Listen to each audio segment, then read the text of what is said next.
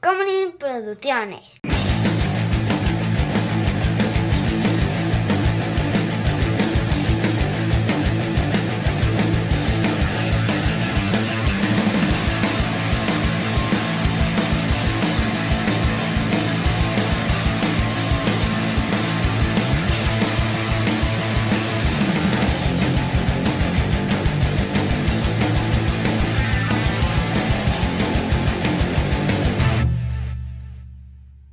Chava, en un mundo en el que ya no va a haber recursos naturales tan fácilmente, vamos a entrar en un estado fascista. Haz de cuenta ahorita.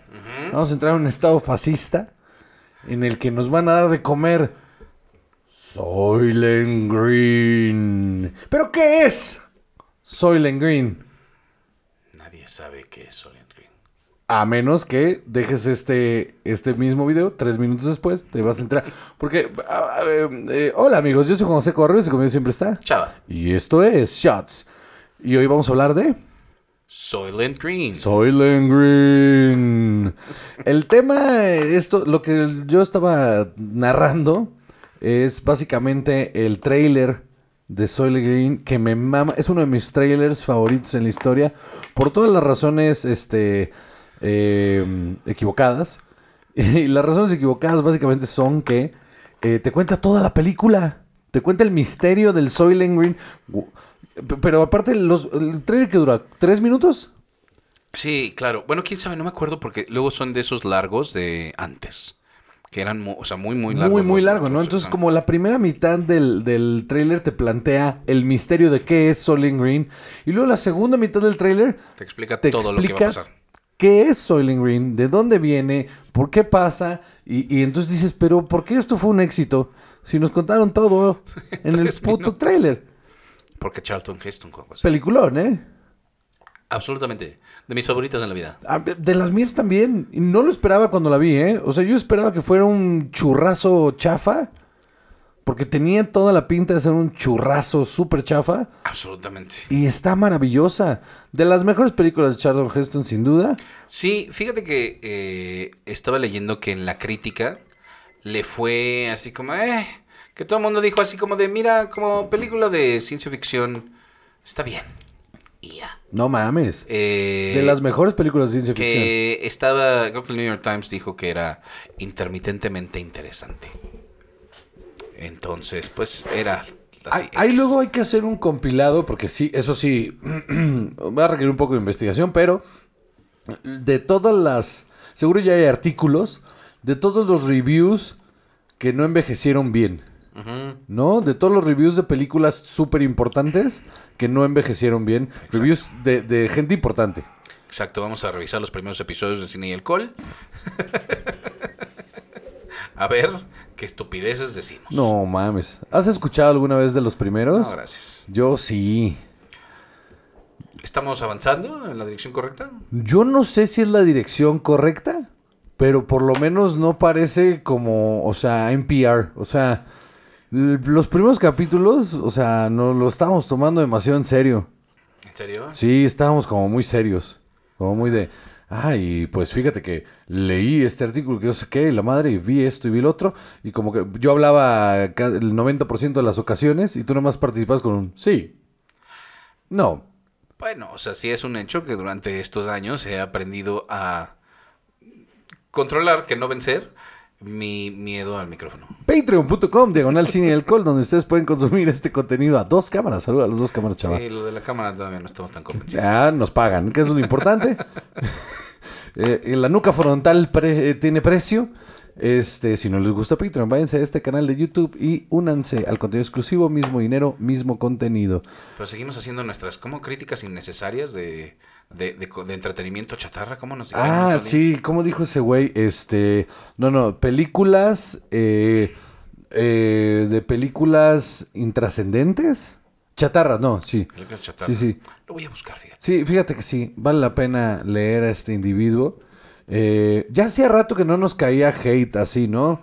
Porque siempre había un pinche pendejo. Y siempre es bien recibido. Y siempre es, un- sí, es que siempre, mira, yo no quiero estigmatizar a nadie, pero sí o no, siempre es un hombre heterosexual cisgénero el que viene que casi casi siento que usa lentes de, de, de este, redondos, ¿no? Así como de Harry Potter, cuello de tortuga. Son exposiciones de tus exposiciones de películas chatarras son intrascendentes para el espectador maduro. Espectador maduro. Y se suma el ser de espalda, imagino que soy yo, Sí. tirando humo. Más debe llamarse cine y humo. Contrólense por 10 minutos. Conozco su adicción, pero no los hace ver más importantes o cool. Pero ¿quién dijo que yo fumaba para verme cool? ¿De qué, qué edad tendrá esa persona que piensa que la gente que fuma se quiere ver cool? Fumo porque me quiero morir. Un caramelo les ayudaría de la pantalla opaca. Lo que sea que esto signifique. O sea, yo creo que este güey está pensando que esto lo estamos viendo en IMAX o algo así. Va para YouTube, brother. Y es para que lo escuche. ¿Quién pone esta madre y se sienta a verlo? Honestamente, pónganlo en los comentarios. ¿Quién chingados se sienta a ver esta madre? Yo, yo creo que la mayoría de la banda que lo escucha en YouTube no está viendo el video. Yo lo están escuchando mientras están haciendo otra cosa, que es el punto de un podcast. Pero estuvo muy bonito este comentario. O sea, a mí me gustó mucho. Eh, tus exposiciones de películas chatarras. Películas chata. Ay, otro mosco. ahorita Eres- lo mato, ahorita lo mato. Bastante bueno con eso, ¿eh? Eh, bueno, pues sí. Entonces, eh, cine y humo, aparentemente. Siento que hemos tenido mejores ideas que cine y humo, pero... Te vale verga y alcohol se llama ahora, ¿cómo ves? Exposiciones. Ay, hijo de su puta madre.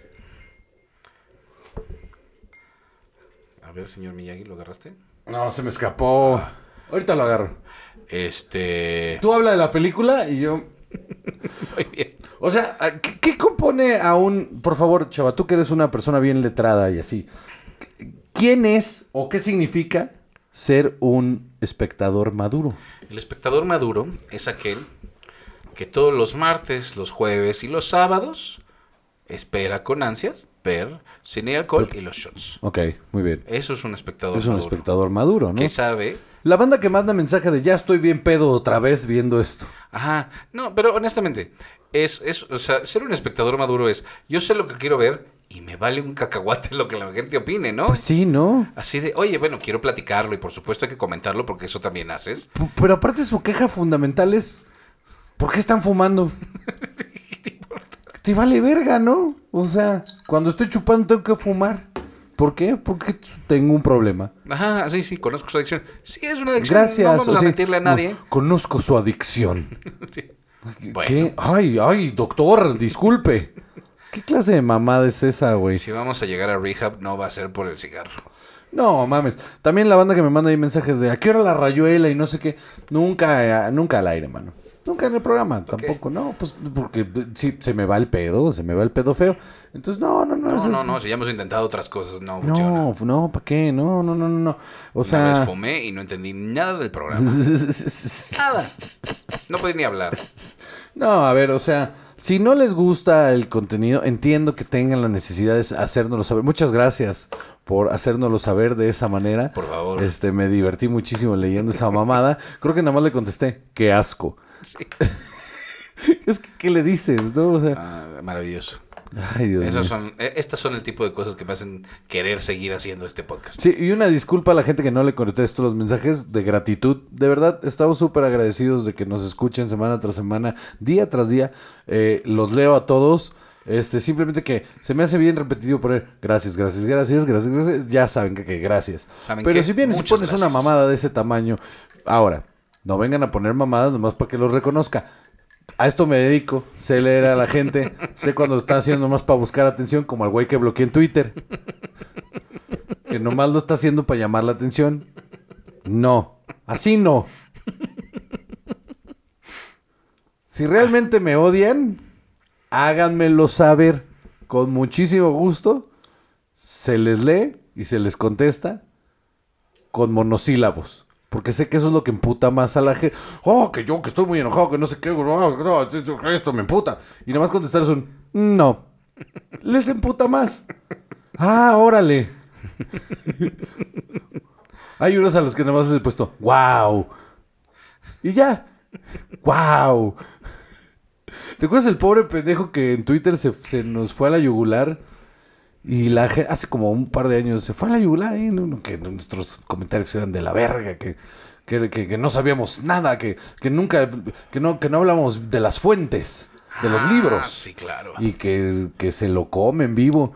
Permíteme que te aclare que el día de hoy estamos hablando de una película que está basada en una novela que, Que no leí. me muero de ganas de leer, que ya compré en el Kindle por ahí, Ok.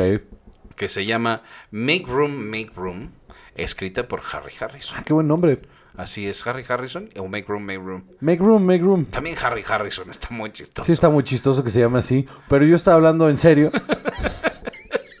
que es un gran nombre para esa historia. Así es, porque justo se trata de un mundo distópico Futuro posapocalíptico incluso, en ¿no? el que los océanos están contaminados y secándose, hay muchísima humedad en el ambiente, pero no hay agua, no hay alimento, eh, la capa de ozono ya se fue al caramba. Somos demasiados. o sea, ahorita. demasiados, otra vez, exacto.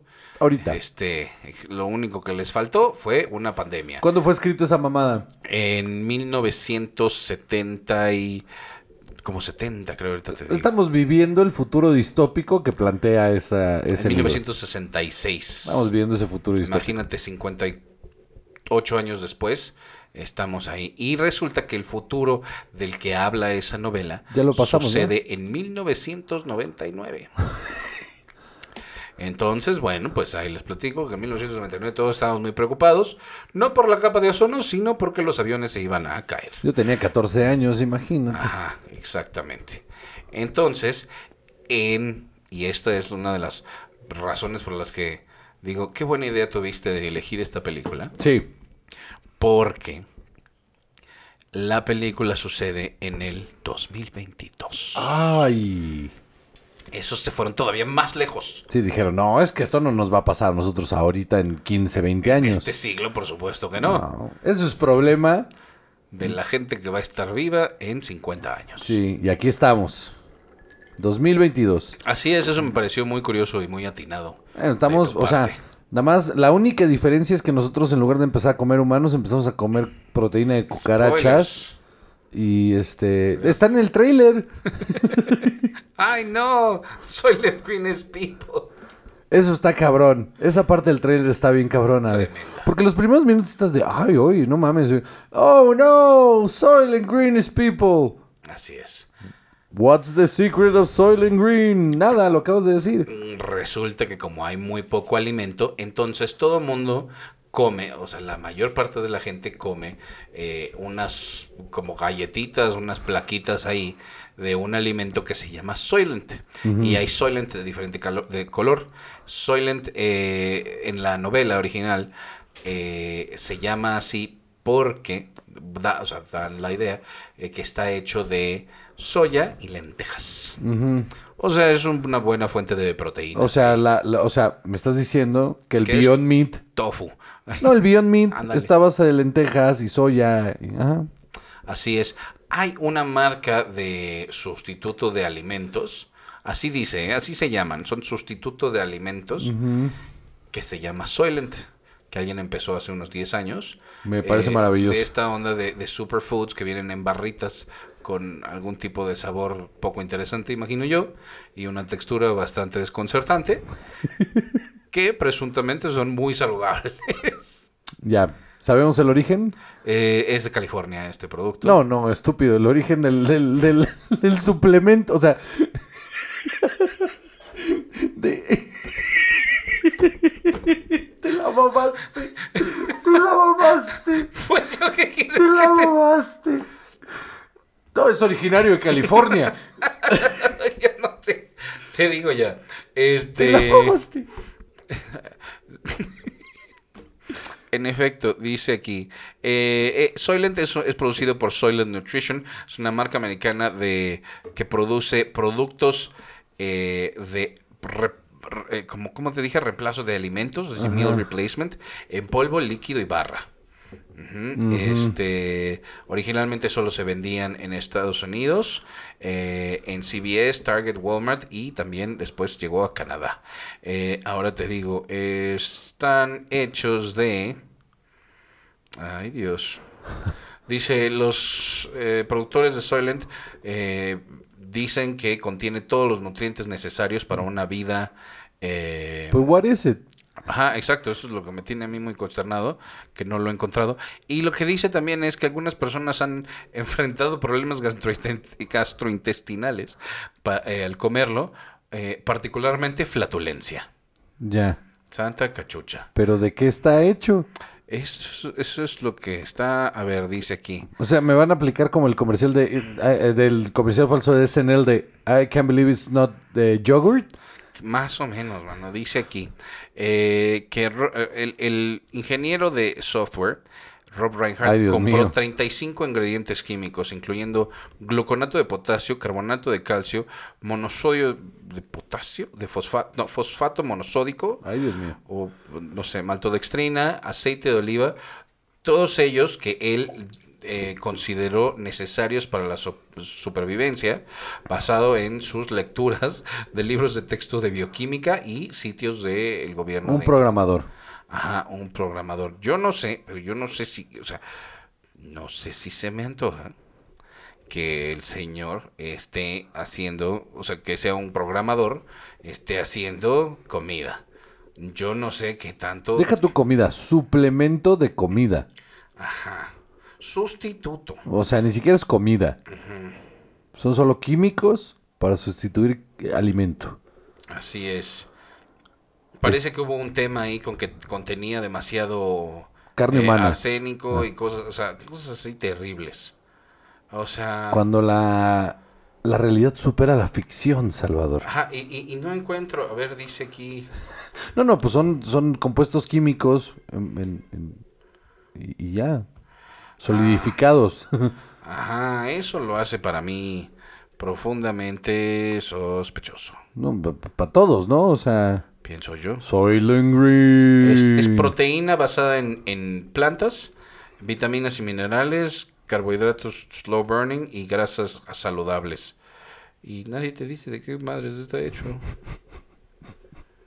Bueno, pues entonces si alguien se los come y no se muere, nos avisa para ver. Ay. Este, Bueno, para- entonces para- los colores del Soylent en la película, no en la vida real. También son de colores, guácala. También son de colores. Sí. Ay, Dios mío. Este, esta persona le pareció hilarious. Yo creo que no entendió bien la película. Dios mío. Entonces, este... ¿Qué pasa en la película? Resulta que la gente come esto, tip- estos diferentes tipos de alimentos, pero cada uno tiene distintas propiedades en cuanto a que unos son más nutritivos o mejores en calidad que otros. Y la compañía que produce Soylent en la película promete que ahora viene uno buenísimo que se llama Soylent Green, porque ya tienen Soylent eh, Red y Soylent Yellow y Orange y varias cosas, ¿no? Y va a venir este, que es maravilloso. Y la gente se junta en mercados a comprar esto, los compran así, te digo, en el mercado están las barritas así. Sí, sí, con- empieza a ver que hasta eh, lootings y todo el sí. empieza a haber eh, disturbios ahí de, de que la gente se pone muy loca, tiene que ir la policía antimotines, entre ellos este policía que es Charlton Heston, el personaje de Charlton Heston, eh, que Con sus cascos de fútbol que americano. se llama Thorn. Ajá, exacto, es muy bonito porque tú los ves con unos cascos de fútbol americano ahí pintados con spray. Este Se ve ridículo. se ven ridículos, o como de la cross más bien, porque tienen como... Ah, sí, sí, como viserita, como sí. viserita. Según yo, así es el lacro- los Sí, sí, sí. cascos de la cross, ¿no? Eh, o sea, se ve... Vaya, si lo hicieran hoy, yo te diría, esto, esto lo grabaron con, con, con nueve pesos en, aquí en Reforma, ¿no? O sea, o quién sabe en dónde. Eh, chafa, chafa, chafa se ve, la verdad. Sí, sí se ve chaval. Los camiones de la policía son como, como de estos de volteo, así, un camión de volteo, así de, pero ¿por qué? Eh, y todo mundo se pelea por el Soylent Green, porque es más caro, porque está más chido, porque no sé qué. Y resulta, Juan José, ¿Qué resulta? Que después de que asesinan a un eh, ejecutivo de la empresa que hace Soylent Green, eh, Thorne, el personaje de Charlton Heston, empieza a investigar. Va a su departamento a ver por qué lo mataron, quién lo mató. Se encuentra con que una persona, una mujer, es parte del mobiliario en el, en el departamento y le ofrece eh, comida y frutas y carne de verdad y le ofrece bañarse y lavarle el pelo. Y esto todo es maravilloso porque en este momento, como nadie tiene agua, eso de meterte en una regadera es de ricos. Como ahorita. Absolutamente, sí, exacto. Saludo a todos ustedes que vienen Sudáfrica, Iztapalapa, este Monterrey ya está, a, creo que un año de empezar a tener Sí, sí. problemas. Creo que ya cruzaron con lo que le llaman la hora cero. Este, o sea, ya, Ya. estamos ahí. Sí. Entonces empieza la investigación porque todo tiene que ver, todo apunta que tiene que ver con la creación del Soylent Green. Y llegan hasta la fábrica. Y en la fábrica se dan cuenta que todas las personas que se mueren, voluntaria o involuntariamente, porque también, eso es una escena muy bonita, el personaje de Edward G. Robinson, que fue su última película, si no me equivoco, se murió terminando sus escenas. El Eh, compromiso con la filmación, ¿eh? Absolutamente, ¿eh? Absolutamente. Eh, que es Sol Roth, que vive, es como el roomie de, de Thorne ahí, porque ya, igual que ahorita, todo el mundo, hasta los adultos mayores, tienen que tener roomies porque no hay manera No, de no, vivir porque no alcanza. Porque no alcanza. No, de hecho, era la Ciudad de México, todo el mundo hablaba español y ahora en ciertos sectores solo se habla inglés. Exactamente. Y entonces, este, Lleve policía para blancos. este policía- señor que ya está grande, decide que ya, él ya acabó. Él ya no tiene nada que estar haciendo aquí, que la cosa está muy dura y muy difícil, y va a ir ahí a una, a una institución donde te tratan muy bonito, te llevan a un cuarto, eliges ciertas cosas que te gustan, que te llaman la atención, te meten a una cama y te inyectan un par de cosas, y mientras tú ves unas imágenes muy bellas de la naturaleza que ya nunca Que ya no existe. ya no existe y te ponen una música muy bonita, te mueres. Una cuestión como de eutanasia, suicidio asistido. Nice. Honestamente, ¿no te parece esa una idea A, súper buena y be- bellísima? Sí. Sí. Sí, ¿no? Sí, yo nada más cambiaría lo de las cosas bonitas por heroína. Este, igual imágenes chingonas. Este, ni las voy a ver. Este, Claro, pero ¿no? O sea, si te dicen, oiga, es que a usted ya le quedan dos semanas de vida, pues sí pruebas la heroína, ¿no? pero que si la pruebas me inundo en heroína. O sea, porque sí, ahorita absolutamente jamás No, lo haría. ahorita no hay manera. Por dos razones. La primera es que, que, pues, este. Está difícil lo de la heroína. Es una. Es así, es así, está difícil. Y dos, y creo que para mí es la más importante, es que las inyecciones al torrente sanguíneo me ponen bien mal. Está espatoso, ¿no? Me Todo el concepto es horrible. Me pero- pone mal, me pone muy mal. Pero tienes que saber, ¿no? Porque Eh, oye, o sea, si ya, un interés académico. sí, ya te quedan 15 días. Que le haces. O sea, súper sobredosis de heroína. Entonces, pues más o menos esto es lo que le pasa a esta persona, así suicida.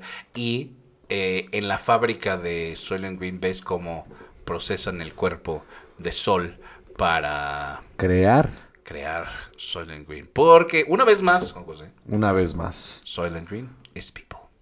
Soylent Green is people. Así es. Ya terminé. Soylent Green is dead. Híjole, mano. Es una... ¿Cuál es eh, la relevancia de esta película, culturalmente hablando? Bueno, pues para empezar, yo creo que esta es de las películas así que sobre el fin del mundo o, o apocalípticas, distópicas, como quieras verla, eh, más realistas que hay. Sí, O eso, es, lo, sea- eso es lo aterrador de esta. Entre esa y Yo Robot, creo que por ahí nos va a cargar el payaso a, las dos, a todos. Estamos así también de entrar a iRobot, ¿eh? Ajá, exacto. Estamos ahí a una mala idea en un laboratorio en Samsung, en Corea, que nos carga el payaso a todos. Escúchenme bien. Sí, no, que, o sea, y Matrix, ¿eh? Que las, ma- que, que las máquinas descubran que aquí hay un chingo de electricidad y abrimos verga. Pero ¿por qué estamos atendiendo a esta bola de estúpidos? O sea, sí, sí, sí. Si una combinación de esas tres va a ser nuestro fin. Ajá, exacto. Nuestro fin, te digo. Exacto. Próximamente. en- Overlords, eh, Machine Overlords y, Exacto. y, y aceite. Le damos ahí unos 60 años, a ver. Yo, a mí, honestamente, me, esta película me, me agarró por sorpresa, sin albur. O sea, eh, yo estaba esperando que fuera chafa, chafa, chafa, pero onda, este, eh, como, como, ya sabes cuando, cuando salió Star Wars y que hicieron como Star Kill y Star no sé qué y 50 mil de estas. Yo, a mí Charlton Heston, la, honestamente, de manera personal me parece las personas más desneznables que han pisado la tierra. Eh, persona espantosa. Eh, eh, o sea, esta cosa insensible que hizo del- de cuando fue lo de Columbine, irse a parar a Columbine a defender el, el NRA, me pareció uh, From My Dead, dead súper desagradable. Este, From My Dead Cold Hands. Eh, personalmente sí me parece una persona asquerosa. Su filmografía, eh, mira, El planeta de los simios me mama y me mama esta. Pero si nunca hubiera visto Ben Hur, yo hubiera estado muy bien conmigo mismo, ¿eh? O sea, no, no, no la necesitaba en mi vida. Y, y- y entonces entré como medio escéptico. Eh, medio escéptico a verla, porque también el tráiler, pues chafa. El tráiler es chafa, chafa, chafa. Y entonces dije, bueno, pues esto va a ser un churrazo de estas que es de culto porque es un churrazo. Y empieza la película lentón, pero se va poniendo sumamente interesante. Y lo cabrón es que aunque sabes lo que va a pasar, te sigue, o sea, la manera en que está contada te sorprende lo- los hallazgos en la película. Y la resolución, y, o sea, es, está, es un guion súper bien cuidado y todo el tiempo es triste y, y no, no, no ves la salida. Nunca ves la salida, nunca ves la esperanza. No, nada. Siempre, o sea, y eso está bien valiente, está Sí. bien cabrón, en un- sobre todo en una película en los 70. O sea, no, no está fácil eh, dejar al público sin esperanza toda la película y que aún así siga siendo divertida. Esa es yo creo que una de las cosas más importantes de esa peli. Que la neta sí es, es una cosa difícil, pero vale muchísimo la pena. Sí, eh, pero yo creo que es, eso que dices de, de la, de la sensación de desolación que hay completa es lo que hace a esta película. Porque todo se siente así. Y, y sabes que estoy leyendo que parte de eso era que Edward G. Robinson se estaba muriendo de cáncer en la vejiga. Ok. Y entonces sabían que se iba a morir. Se murió cuatro meses después de estrenar la película. eh, Bueno, de por- terminar la película. Ok. Pero eh, como sabía que se estaba muriendo, Charlton Heston todos los días que estuvo en set le mandaba traer vinos y quesos y cosas de todo el mundo. Que le invirtió muchísimo dinero a que se la pasara a todo dar en el set. Y ya no oía nada. Estaba muy enfermo. Órale. Eh, ya no oía nada, entonces todos los diálogos, eh, o sea, le tenían que dar como señas visuales porque solo escuchaba si le hablabas directamente al oído. Ok. Entonces repetían y repetían y repetían las tomas para que él pudiera tener la cadencia y el ritmo de los diálogos de los demás y lo tenían que hacer exactamente igual todas las veces porque si no él no sabía dónde entrar. wow. Imagínate nada más. Qué compromiso, ¿eh? Qué, qué duro, ¿no? O sea, Sí. imagínate nada más la escena Pues de... por eso se ve toda la pinche desesperanza ahí. Ajá. Y aún más, o sea, imagínate sabiendo esto, lo que sientes de la escena en la que se muere. No mames, tiene mucho más relevancia. Ajá, exacto. De él, imagínate el poder decir de no, yo me quiero ir tranquilo, viendo esto aquí, pasándome la chido. Sea, imagínate en esto eh, la, la, mm, ¿cómo se llama? La ironía, que es que estás haciendo una película en la que te puedes ir así, de un, de un, de- del, del momento más oscuro, entre comillas, de la humanidad, tienes esta salida y luego regresa a la realidad en la que está prohibido que te vayas así. Ah, Está cabrón, ¿no? exacto. Sí, sí, sí, tienes toda la razón. Está, Es está irónico, fuerte, sí, durísimo eso. Eh, qué interesante. absolutamente. ¿Qué más datos tienes? Este, fue la última película que se grabó en el backlot de los estudios MGM eh, en Culver City que tuvieron que, o sea, que después los los eh, los vendieron para hacer una comunidad para adultos mayores y condominios. Ok.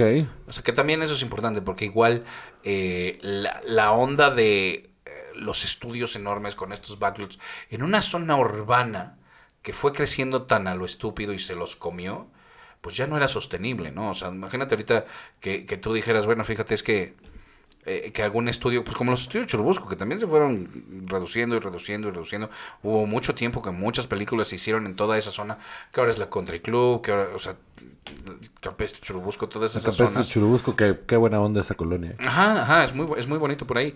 Eh, que, que la ciudad se los come. Sí, se los comió. No, en la Durísimo. ciudad se los come y entonces, o sea, imagínate que tú tengas hectáreas y hectáreas y hectáreas en la mitad de Los Ángeles ahorita. Imposible. Y además, o sea, no, no, no, no, no se gana nada, ¿no? O sea, los estudios dijeron, bueno, con la, o sea, nosotros vendemos esto y, y construimos 25 kilómetros más para allá y la pasamos mejor. Sí, sí. O sea, y le ganamos un montón. Que esto era en Burbank, ¿no? Ajá. Eh, en, en Culver City, que es, o sea, pues, que son- Sí, están pedacitos, pegaditos todos, sí. Eh, ajá. Eh, toda esta onda, el- aquí lo que dice es que eh, se escucha, justo dice, en el tráiler una voz computarizada enfatiza la cuestión. ¿Cuál es el- la, la pregunta, perdóname? ¿Cuál es el secreto de Soylent Green? Y que se escucha a Charlton Heston eh, decir un diálogo que no sale en la película sobre lo de Soylent Green. Ok. Así es. El, el trailer es terrible. Terrible. Es espantoso. O sea, divertidísimo. Vayan y chequenlo. Les pongo ahí el link. Vayan y chequenlo porque qué maravilla de lo mal hecho que está. Hay un personaje que tuvieron que doblarlo todo porque se suponía que estaban en Nueva York y eran policías de Nueva York. También en esta época en la que todo mundo se vestía de color sepia y, y Sí. café y color arena, todo era así. ¿Por qué? No tengo idea. Cosa más espantosa. No tengo idea. Porque aparte, ese es el color que tenía Nueva York en esa época. Ajá, ¿no? O sea, sí, sí. Esta época de como se ve ahorita la Ciudad de México, era como se veía Nueva York en los 70. O sea, yo siempre encuentro un paralelismo enorme cuando veo documentales y, e imágenes de estas zonas eh, que ahora ya están recuperadas, ¿no? Y, que hasta están gentrificadas bien cabrón, como el, em, ¿cómo se llama? Em, Brooklyn. Eh, que se veía en los 70, se veía como se ve la Doctores. O sea, el paralelismo está, Sí, claro. pero ahí. Totalmente. Como ahorita se ve la Doctores, así se veía. Está bien cabrón eso y todo se ve sepia y gris y... Pues, eh, justo, eh, uno de estos policías que te digo que son super neoyorquinos, se supone, eh, el Sergeant Kolsnick, eh, el actor era del sur y a la mera hora ya no les gustó cómo hacía sus diálogos con su acento y entonces lo doblaron completo. Yo digo, pero es que esto sabían, ¿no? O sea, a la mera hora que no quedaba, pues Pues yo creo que cuando estaban en la filmación dijeron, no importa, realmente, o sea, no, no, no quita ni suma. Y a la hora de estar cortando y proyectando, dijeron, no, esto no pega. Totalmente. Y eh, otra cosa que me llamó mucho la bueno, dos cosas más que me llamaron mucho la atención. Eh, el prólogo dice, el año 2022, el lugar, la ciudad de Nueva York. La población, 40 millones. 40 millones de personas viviendo en Nueva York, sí, suena a la barbarie. Si ahorita, Sí, ahorita, exacto. o sea, no puedes salir a fumarte un cigarro en la banqueta. que como 5, 6, 6. Yo creo que en la ciudad 6. Sí, fácil. Zona p- metropolitana es de como 12.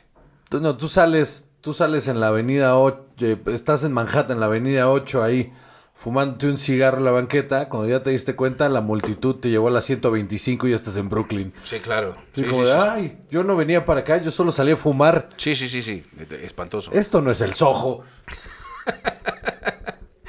Eh, Hipsters ahí dándote kombucha, para acompañar tu vape.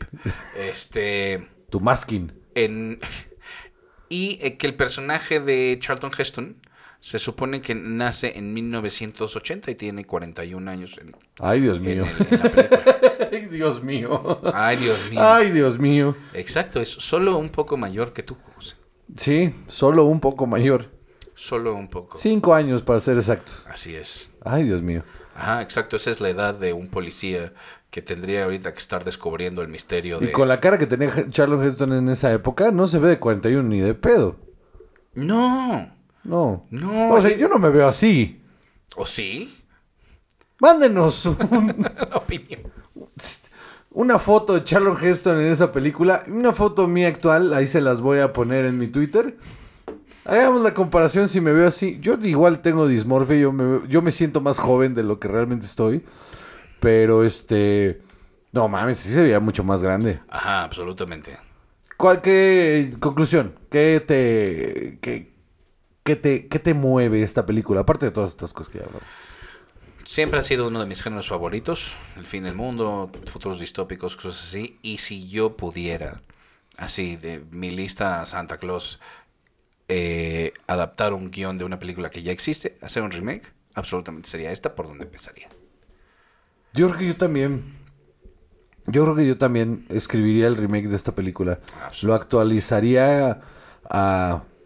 O sea, solo, solo agarraría 2080, exacta- ¿no? exactamente lo mismo que está pasando en esa película, solo un poquito más lejos. Porque ya vimos que sí sobrevivimos a esa parte.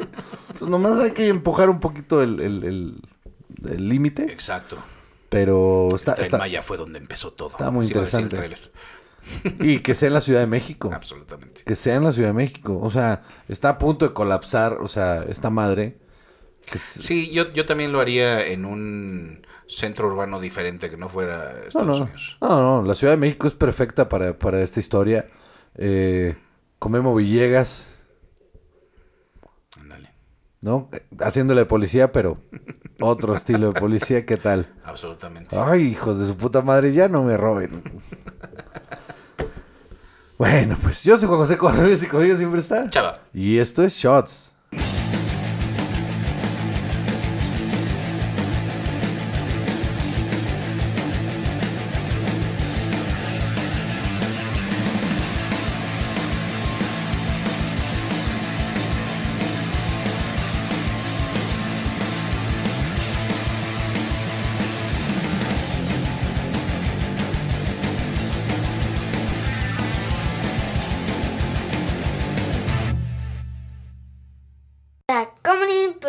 Producciones.